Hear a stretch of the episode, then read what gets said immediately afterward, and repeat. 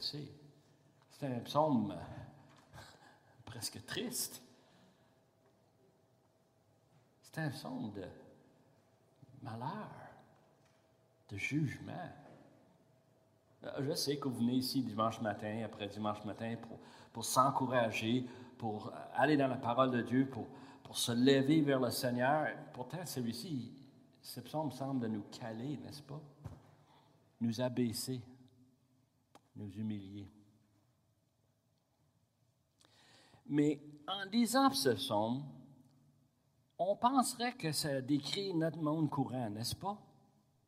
Un monde tellement rempli de péchés, tellement rempli de violence, tellement rempli d'égoïsme, quantité énorme de comportements pervertis sans arrêt, de raisonnements erronés dans tous les domaines. Personne cherche Dieu aujourd'hui, au, moins le, le, Dieu qu'on trouve dans la Bible. Personne ne pense que Dieu désire. Personne ne croit que Dieu soit vraiment en contrôle de ce qui se passe, ou même que Dieu s'occupe des détails de chacun de nous. De plus en plus de personnes doutent que Dieu existe. Mais le contexte ici est très spécial on lit le psaume, on vient un peu découragé, et pourtant, verset 1 nous dit que c'est au chef des chantres. C'est un psaume écrit pour celui qui dirige l'assemblée. Et on lui envoie ce psaume pour qu'on puisse le chanter. Psaume 53 est presque identique. On nomme les instruments qu'on va jouer. C'est un psaume tellement grave, pourtant c'est fait pour chanter. Moi, je dis, ben, dans ce cas-là, c'est peut-être une sonde d'un funérail, quelque chose qu'on va, euh, on va chanter quand quelqu'un est décédé. C'est une sonde triste. Mais aussi, verset 1 nous dit que c'est un sonde de David. Et ça aussi, ça nous aide à mettre dans le contexte. David habitait sur la planète il y a peut-être 3500 ans. Ça fait longtemps. Sa vie était probablement différente que le nôtre. Lui était berger. Je n'ai aucune idée comment m'occuper des moutons. Euh, il était guerrier. Il était roi. Il a été chassé. Il a eu la victoire. David est un homme qui a expérimenté beaucoup plus de, choses que moi, je peux m'identifier. Et pourtant, ça, vaut la peine que j'écoute la sagesse qui sort de David. On sait que ça a été écrit probablement plus tard dans sa vie, lorsqu'il était à Jérusalem. Il y a des éléments à la fin qui nous mènent à voir que c'est probablement un moment où ce que Israël était euh, en paix mais c'était un temps où il y avait quand même de péchés qui restaient dans le pays. C'est un cantique que les commentaires ont beaucoup de misère à positionner. Ils, se disent que c'est un, une psaume de lamentation. D'autres disent que c'est un psaume de louange. Spécial, comment est-ce qu'on loue le Seigneur avec des déclarations de même. Mais c'était aussi un, psaume de jugement. Il y a un élément dedans de chacun de ces éléments-là. Alors, si on regarde ce texte de sept versets, c'est, c'est pas spectaculaire. C'est court. En hébreu, c'est encore plus court. Ça, c'est un de nos problèmes qu'on a ce matin, c'est que nous, on est ici dans un monde francophone. Euh, celui qui parle, c'est un anglophone. Alors déjà, on a des cultures un peu différentes, mais c'est écrit pour des Hébreux. C'est écrit en hébreu. Et l'expression hébreu est souvent spéciale. On va voir plusieurs exemples ce matin. La première chose que j'aimerais attirer votre attention, c'est lorsqu'il dit quoi? L'insensé.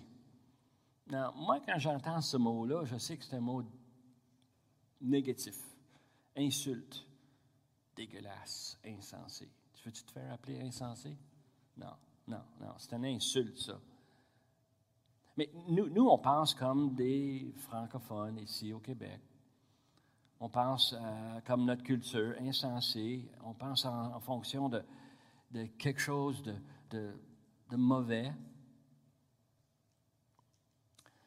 Mais ici, on parle ici d'un un terme qui est un terme qui réfère non à l'intelligence de quelqu'un, non à une déficience intellectuelle, mais plutôt on parle ici d'une une impiété agressive. J'ai volé ça d'un des commentaires. Euh, c'est un, problème moral. C'est quelqu'un qui a vraiment une, une base morale, qui, qui, qui, ne comprend pas la différence entre le bien et le mal. L'exemple euh, flagrant, on le voit à travers l'Ancien Testament, ce terme est employé pour cette sorte de personnes. J'ai sorti un exemple, juste vous le partager. Ésaïe, chapitre 32, verset 6. Ésaïe est en train de prononcer un jugement sur Israël. Et puis il dit, car l'insensé profère des folies et son corps s'adonne au mal pour commettre l'impiété, le péché, et dire des faussetés contre l'Éternel, pour laisser à vide l'âme de celui qui a faim, d'enlever le breuvage de celui qui a soif. Je ne sais pas si vous avez compris, il n'y a, aucune question d'intelligence là. C'est du mal, c'est malin, c'est quelqu'un qui cherche à faire ce qui déplaît à Dieu. Dans l'insensé, ici, on, le voit dans Psaume 14 comme étant un individu. Ça se peut que David avait quelqu'un en tête. Je connais des prédicateurs qui sont mis ici en avant et puis qui, lorsqu'ils faisaient une prédication, ils pensaient à un individu. Pas moi un matin, c'est pas moi ça. Mais vous pouvez voir le, piège. Hein? David, est-ce qu'il y a un problème avec quelqu'un? Quelqu'un dans son entourage qui lui cause bien du problème? Peut-être. Sauf que David, il va étendre l'image. Il va étirer ça, puis il va nous montrer que ça se peut que c'est un individu spécifique, mais ça se peut aussi que c'est un, type de personne, générique. Et on, voit ce sorte de personne. Souvent, on est en train de marcher, Christiane puis moi, puis on regarde, on voit le monde, puis ils sont habillés d'une certaine façon, puis ils parlent d'une certaine façon, puis on les identifie. On n'est pas supposé de faire ça, mais c'est normal. Qu'est-ce que tu veux? On les voit. Est-ce que c'est possible que David est en train de parler ici d'un échantillon de toute l'humanité? C'est possible, ça, n'est-ce pas? Et il prend cette image pour nous aider à comprendre il, parle où? Il parle euh, pas publiquement. Il dit dans son cœur. L'insensé dit dans son cœur, en secret. Personne ne va savoir. Le problème, c'est que le cœur, c'est le centre d'opération. Euh, au bureau, on a des centres d'opération où ce que tout est géré par le centre d'opération. Et qu'est-ce qu'on décide là? Bien, ça se propage à travers, partout, dans nos comportements, dans nos paroles, dans nos actions. Le cœur, c'est la source de raisonnement pour l'être humain. Et c'est ça qui nous pousse à agir. C'est là où est façonné notre caractère, notre identité. Et, qu'est-ce qu'il dit dans son cœur? Il n'y a point de Dieu. Et, la traduction ici, c'est une traduction directe, simple, c'est sec. Il dit en dedans de lui-même, pas Dieu. Mais le problème, c'est qu'est-ce qu'il croit qu'il n'existe pas de Dieu comme un athée, peut-être? Peut-être c'est ça ce raisonnement. C'est une philosophie, c'est un raisonnement qu'il a fait, un rationnel. Peut-être c'est simplement une pratique qu'il a adoptée, quelque chose qu'il a appris dans une culture, quelque chose qu'il a appris chez lui, de ses parents, de ses amis, on agit comme s'il n'y a pas Dieu. On fait à notre tête. On n'est pas redevable à personne.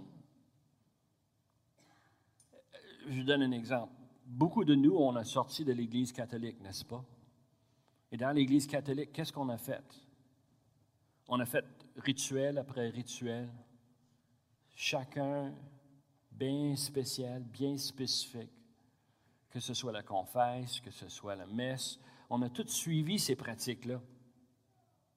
Et on peut s'identifier avec cette religion-là, mais aujourd'hui, il y a bien des gens qui sont catholiques, mais non pratiquants. Est-ce qu'ils suivent les règles, les rituels? Non. Ils vont-tu à la messe? Peut-être à Noël, messe de minuit. Peut-être à Pâques. Peut-être pour une baptême, un mariage. Mais à part de ça, pas pratiquant. Et cette notion ici, on parle de quelqu'un qui dit qu'il y a point de Dieu, qui, honnêtement, si on vit d'une vie euh, semblable, c'est facile de dire, ben, je suis chrétien, mais je fais à ma tête. Et Dieu, ben, je me passe à côté. Ou Dieu, je le lui garde peut-être une coupe d'heure dimanche matin. Peut-être ça. Je ne veux pas vous accuser, là, mais c'est normal qu'on pense comme cet insensé ici de dire qu'il n'y a pas de Dieu. Il y a une autre traduction possible du, hébreu. L'hébreu est, tellement compact. Les mots sont là, mais leur sens varie énormément dépendant du contexte dans lequel on se sert de ces mots-là. C'est possible, si je le lis en français comme moi je le verrais en hébreu, c'est l'insensé dit dans son cœur, non Dieu. Est-ce que vous voyez l'image? C'est un acte de rébellion. Moi, je veux rien savoir de Dieu. Dieu ne fait pas ce que je veux, moi, je ne veux pas de lui. J'ai déjà eu des enfants comme ça. Pas contents avec euh, ce que leurs parents leur demandent. La rébellion, ça sort. C'est dommage parce que dans ce temps-là, papa est pas mal plus grand. Puis quand papa dit c'est temps de se coucher, bien, il te ramasse d'un bras puis t'amène dans ton lit. Puis c'est dommage, mais tu peux être rebelle tout ce que tu veux, mais tu es dans ton lit pareil. Hmm? Mais on fait affaire avec un père qui est beaucoup plus puissant que Danny Cote-Noir. Beaucoup plus d'autorité. Mais je trouve que ça donne une bonne idée pour nous aider à comprendre le sens de ce psaume. On parle ici de n'importe qui qui va à l'encontre de Dieu, soit volontairement, soit formé, euh, inculqué, même raisonné personne, on ne s'inquiète pas des conséquences que Dieu donne. Et, je dis ces choses-là parce que David dit qu'ils se sont corrompus. Le mot hébreu ici pour corrompu dit ça pue. Hmm? Moi, un de mes petits m'avait dit un jour, Papa, je sens quelque chose dans mon nez qui goûte pas bon. Ça, c'est ce terme ici, OK? Corrompu. ça sent vraiment? Et c'est ça que David a dit. Ils, sont pourris. Ils commettent des actes, des actions abominables. Il faut être vraiment précis ici.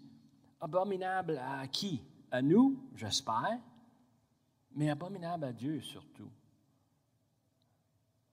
Et pour assurer que son auditoire comprend, il va le répéter il va radoter. Il va dire qu'il n'y en a aucun qui fasse le bien. Zéro. Nul. Now, Paul, l'apôtre Paul, cite ce psaume dans Romains 3. Et vous le savez par cœur, j'espère?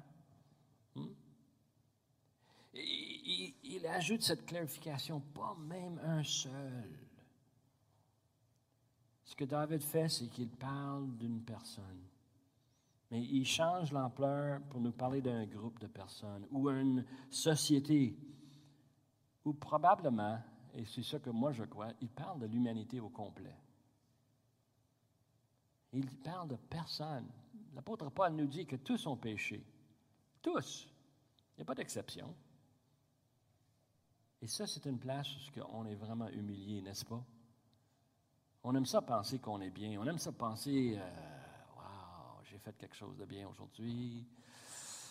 Ah, je suis devenu quelqu'un important. Ah, je suis très bien instruit. Ah, je suis rendu riche. On aime ça. Ça flatte la, nature humaine, ça. Mais ici, c'est l'inverse. C'est tous sont pécheurs. Tous sont corrompus.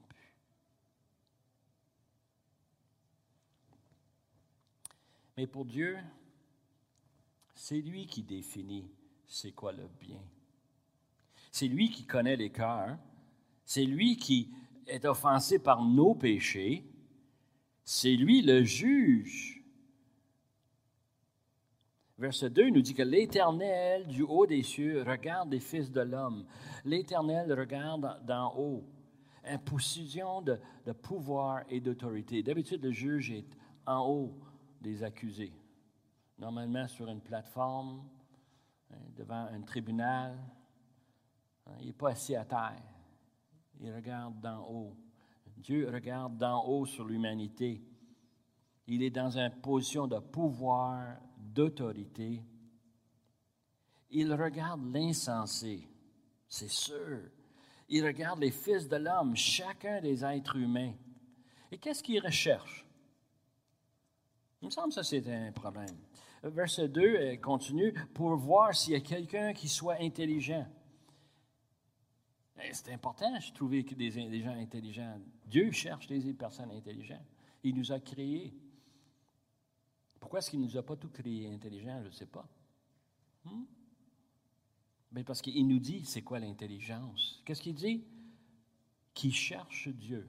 Et, peut-être ce matin, la plus grande question qu'on doit se poser, qui cherche Dieu? L'apôtre Paul nous dit que personne ne cherche Dieu. Qui cherche Dieu? Ça démontre une intelligence. Celui qui cherche Dieu va faire attention, va regarder ce que Dieu veut.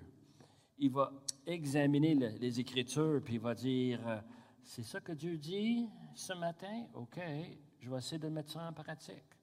Le lendemain, tourne la page, continue à chercher son Dieu.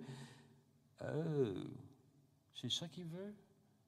Je vais être obligé de changer mes habitudes. Je vais être obligé de changer la façon que je pense. Pourquoi? Parce que je cherche Dieu. Je cherche Dieu pourquoi? Parce que je, je veux être intelligent. Clairement, ce n'est pas l'insensé. Il n'y a point de Dieu. Il ne cherche pas. Il l'oublie. Combien de vous ont appris par cœur Psaume 9, verset 10? Le commencement de la sagesse, c'est la crainte de l'Éternel. Et la science des saints, ben, c'est l'intelligence. C'est un fait. Celui qui cherche Dieu cherche l'intelligence, la vraie intelligence, l'intelligence qui dure éternellement. Aujourd'hui, je suis devenu euh, pas expert, mais assez connaissant, assez intelligent dans le domaine des fibres optiques. Je me demande si Dieu a besoin des fibres optiques au ciel. Probablement pas. Je peux travailler fort pour devenir connaissant sur des choses sur ce monde en sachant très bien qu'un jour Dieu va faire quoi? Il va l'enlever. Et moi, je veux être avec lui au ciel. C'est aussi bien d'apprendre c'est qui qui est en charge, qu'est-ce qu'il pense, comment les choses marchent. Verset 3 nous dit que tous sont égarés perdus, sans espoir, tous sont pervertis, sans être remplis de péché. Un sens d'être complètement pécheur, tordu. Perverti veut dire, le, mot littéralement veut dire qu'on a pris quelque chose et on l'a littéralement on l'a twisté. Je peux prendre un mot anglais, là. twist-les, tu sais, tord-les comme il faut. On fait ça avec une linge humide, n'est-ce pas? On tord pour sortir le jus. C'est ça que c'est. On est rendu comme ça. Et encore, David répète, il n'en a aucun qui fait le bien, même pas un seul. Il semble que David est pas mal pris avec ça. Probablement parce qu'il a eu pas mal d'expérience de la vie, probablement avec les guerres, avec euh, le, le, combat avec Goliath.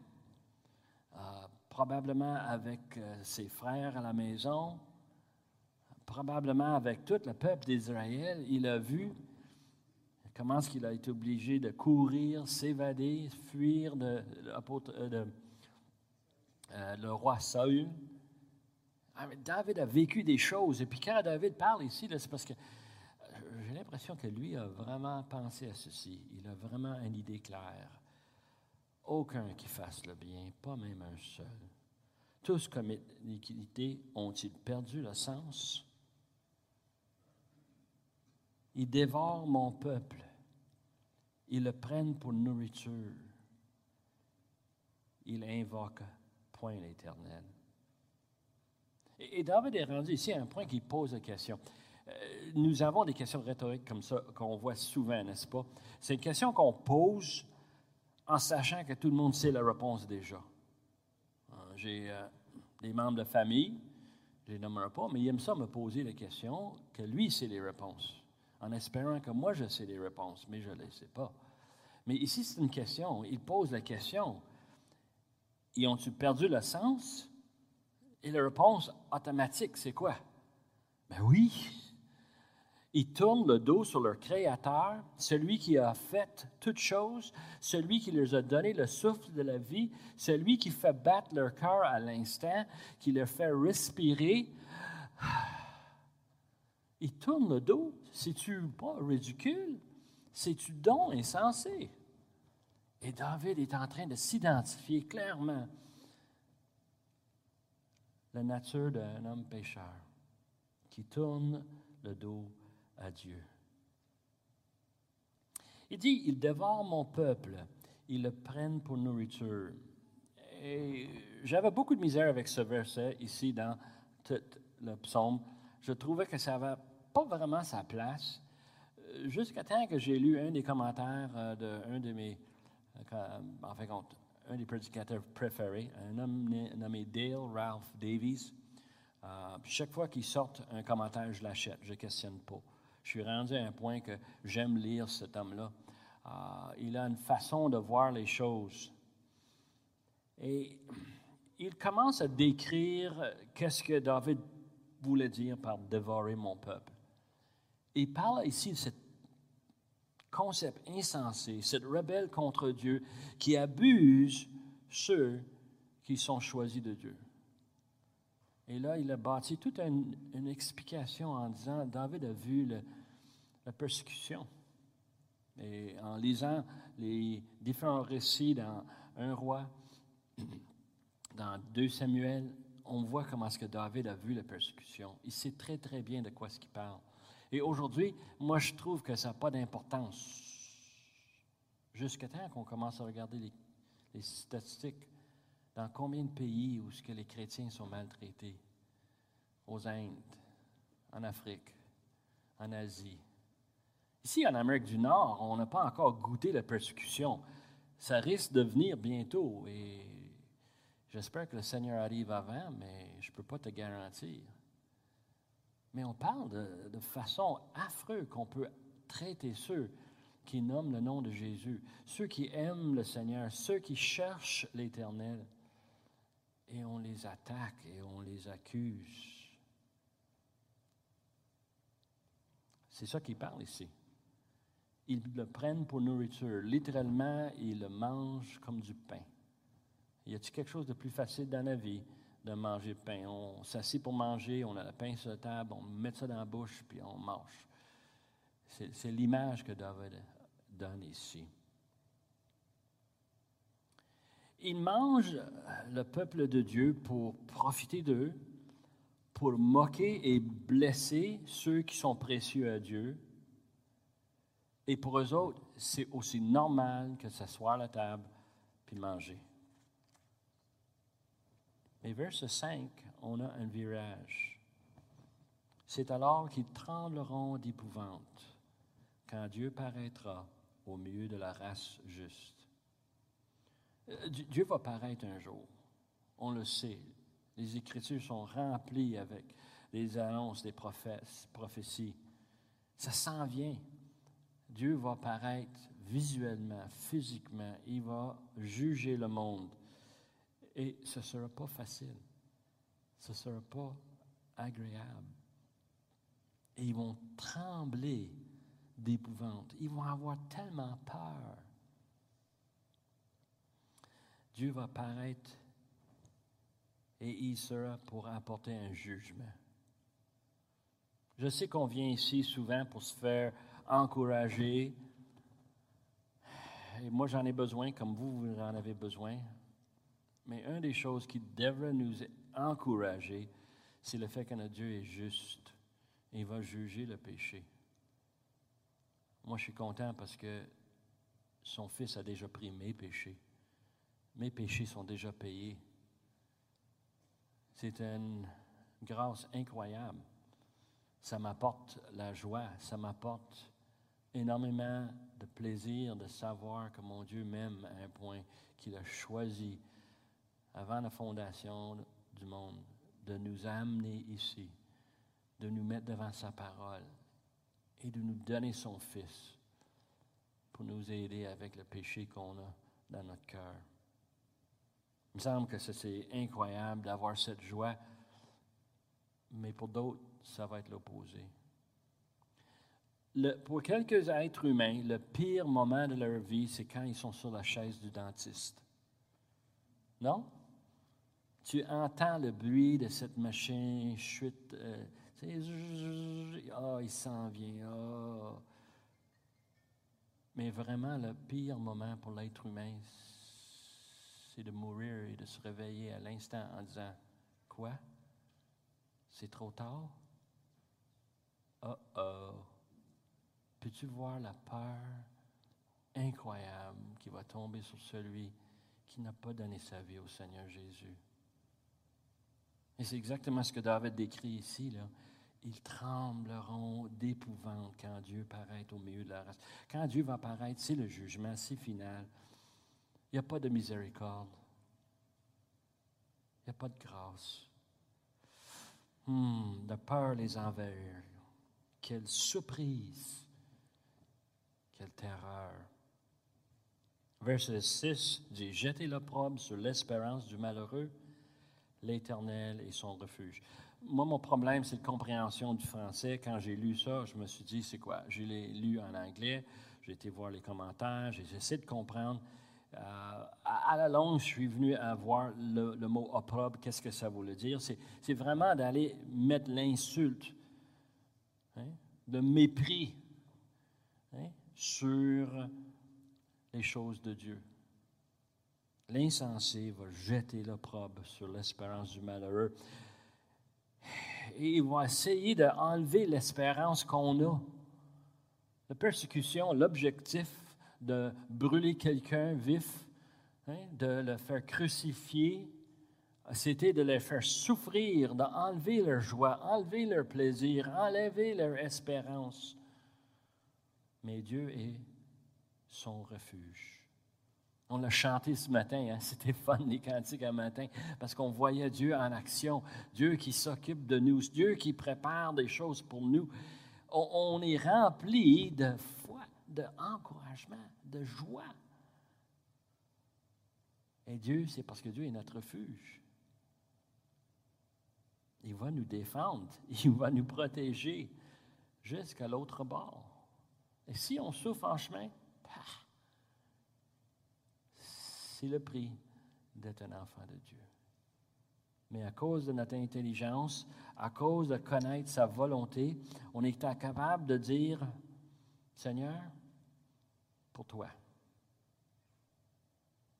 Et verset 7 nous dit, Oh, que fera partir de Sion la délivrance d'Israël quand l'Éternel ramènera les captifs de son peuple.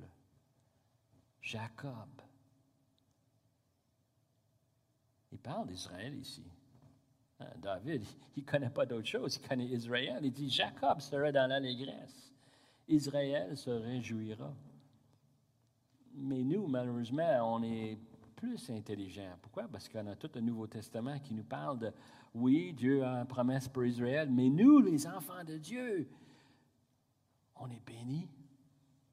Nous aussi, on va être remplis de grande joie à cause de sa grâce. Je ne sais pas vous autres, moi je suis excité. J'ai hâte. Et je sais que ce ne sera pas sans douleur, je sais que ce sera sans, euh, sans un prix spécifique, mais on sait très bien que c'est à cause de son nom. Et, ça m'arrive à, faire certaines conclusions par rapport à ce psaume. Ce psaume est un psaume de louange. Oui, je sais que c'est grave. Oui, je sais que c'est triste. Oui, je sais qu'il y a le jugement dedans. mais c'est pour la gloire de Dieu. Quand Dieu va revenir, tout le monde pense que Dieu, c'est un, un Dieu bonasse qui va accepter tout le monde. Non, non, non. Dieu a dit, le péché, il faut que ce soit payé. C'est comme ça qu'il va avoir sa gloire. Et moi, je suis content parce que mes péchés sont payés par Jésus-Christ. Quelle gloire que ça donne à Dieu, pas à moi, mais à lui. Mais celui qui n'accepte pas ce sacrifice, qu'est-ce qui arrive à cette personne-là? C'est triste, mais il va avoir un jugement et Dieu va être glorifié par son jugement. C'est un somme de gloire. De savoir que l'insensé va payer pour son manque de moralité, son, l'absence de son désir de connaître Dieu. Il va payer pour, mais Dieu va avoir sa gloire, peu importe. Non, ça me semble vraiment être un, psaume qui change, mais ça a changé mon interprétation, ça a changé mon, ma vision des choses. C'est un des psaumes qui m'aide à vraiment voir le concept de la dépravité humaine.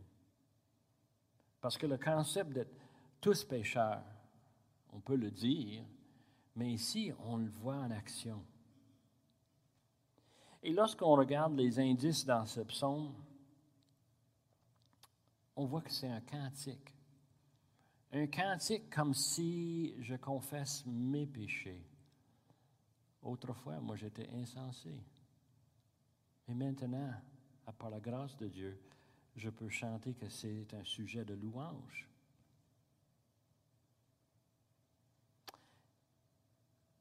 L'auteur, il, s'identifie bien comme David. Il, était roi en Israël. Il était là au-dessus de tout le peuple. Il pouvait se vanter de son trône. Et ce sont, il me semble qu'ils se mettent vraiment dans le bout, dans la terre il parle de l'universalité du pécheur, comme l'apôtre Paul a cité dans, Romains 3. Quoi donc, sommes-nous plus excellents? Nullement, car nous avons déjà prouvé que tous, juifs et grecs, sont sous l'empire du péché. Paul l'a vu lui aussi. Nous sommes pris avec une situation difficile comme chrétiens. Nous lisons ce psaume et nous pensons que c'est pas pour moi.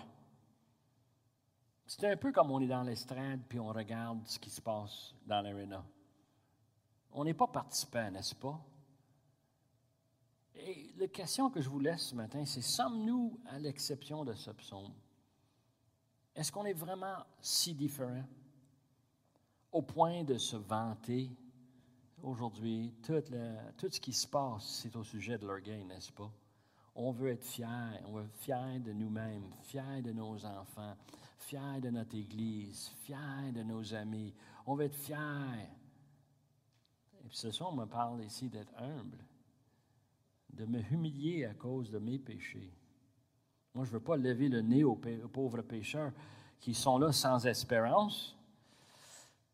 Dans Tite chapitre 3, Paul dit à Tite, verset 3 à 5, il dit, car nous aussi, nous étions autrefois insensés, désobéissants, égarés, asservis à tout espace de convoitise, de volupté, vivant dans la méchanceté et dans l'envie, dignes d'être haïs et nous haïssant les uns les autres.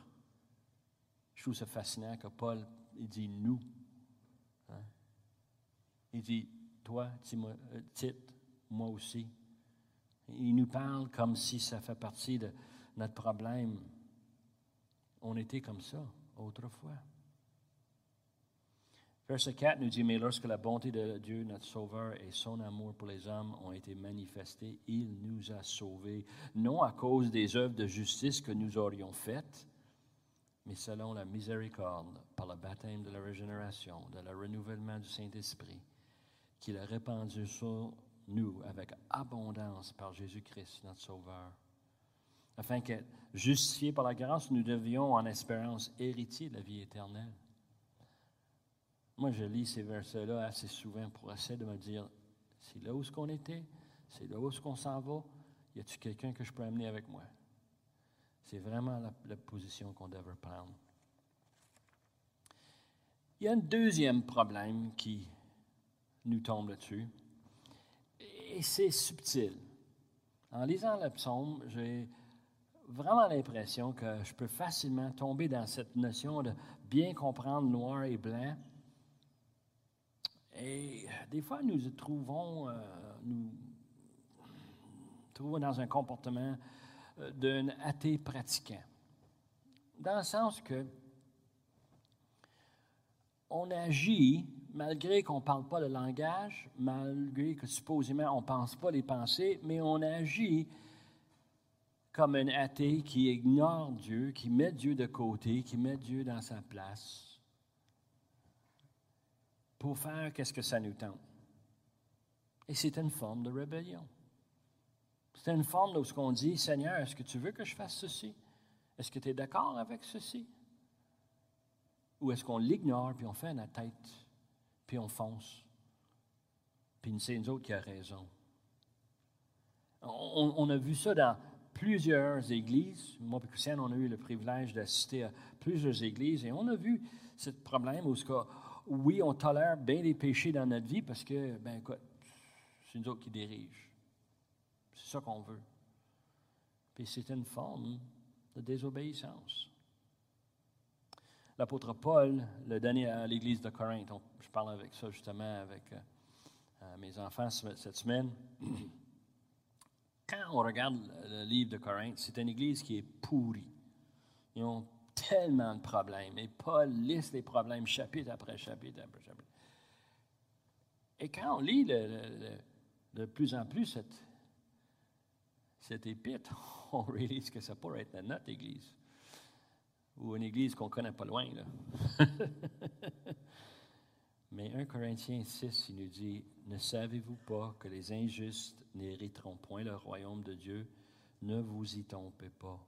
Ni les impudiques, ni les idolâtres, ni les adultères, ni les efféminés, ni les infâmes, ni les voleurs, ni les cupides, ni les ivrognes, ni les outrageux, ni les ravisseurs n'hériteront le royaume de Dieu.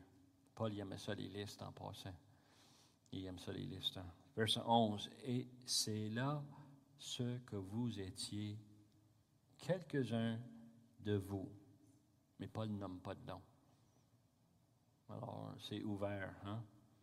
Mais vous avez été lavés, mais vous avez été sanctifiés, mais vous avez été justifiés au nom du Seigneur Jésus-Christ et par l'Esprit de notre Dieu. C'est un avertissement.